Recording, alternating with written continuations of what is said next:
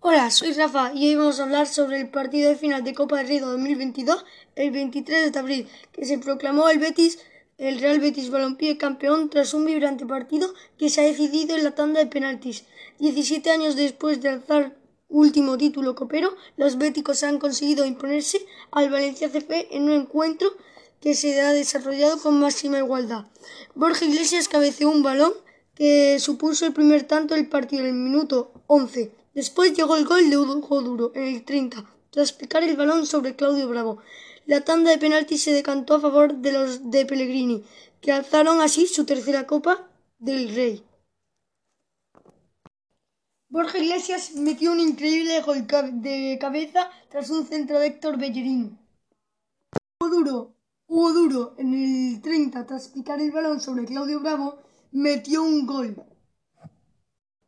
El partido estaba dominado, los béticos conquistando, pero el Valencia igualando.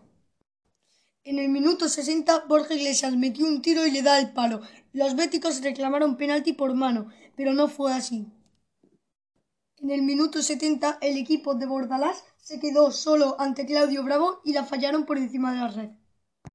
En el minuto 85, Fekir hizo un increíble tiro que salió fuera. Y de nuevo en el 87, Juami le pegó al palo con un disparo desde fuera del área. En el minuto 90, los béticos reclamaron penalti tras un posible penalti sobre Fekir, pero no fue así. Así concluyó los primeros 90 minutos. Nos fuimos a la prórroga con tensión en el banquillo. En el 96, tras un córner centrado por Joaquín, los del Valencia montaron la contra y a punto estuvo. Acabando la primera parte de la prórroga, los del Valencia atacan, pero pi se acabó. Nos vamos a penaltis. ¡Qué tensión! Empieza la tanda, empieza la tanda de penaltis. En el fondo sur del Betis, donde estaban los hinchas del Betis, Hugo Duro empieza tirando y gol. Gol de Hugo Duro. Era el turno de los béticos. William José iba a tirar. Y madre mía, qué golazo, cómo engañó al portero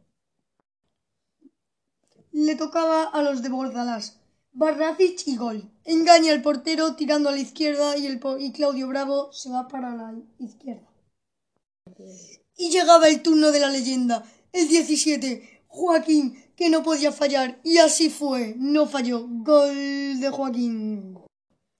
Le tocaba al Valencia, era el líder, era Guedes, que no podía fallar, y así fue, no falló, metió un gol dejando al portero atrás.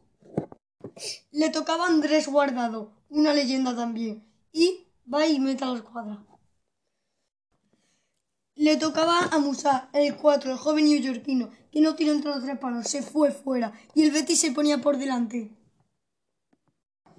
Era el turno del Betis, si metía lo tenía casi ganado. Tello, Tello Baigón, qué golazo de Tello. Le tocaba al capitán José Luis Gallá, que metió entre los tres palos. ¿Cómo no? No podía fallar. Y era el turno del joven Miranda, que era aficionado del Betis, nació en Sevilla y vio a ganar al Betis su segunda Copa del Rey en el Calderón. Y le tocaba el turno. Madre mía, madre mía, va a tirar gol. El Betis se proclama campeón de Copa del Rey 2022.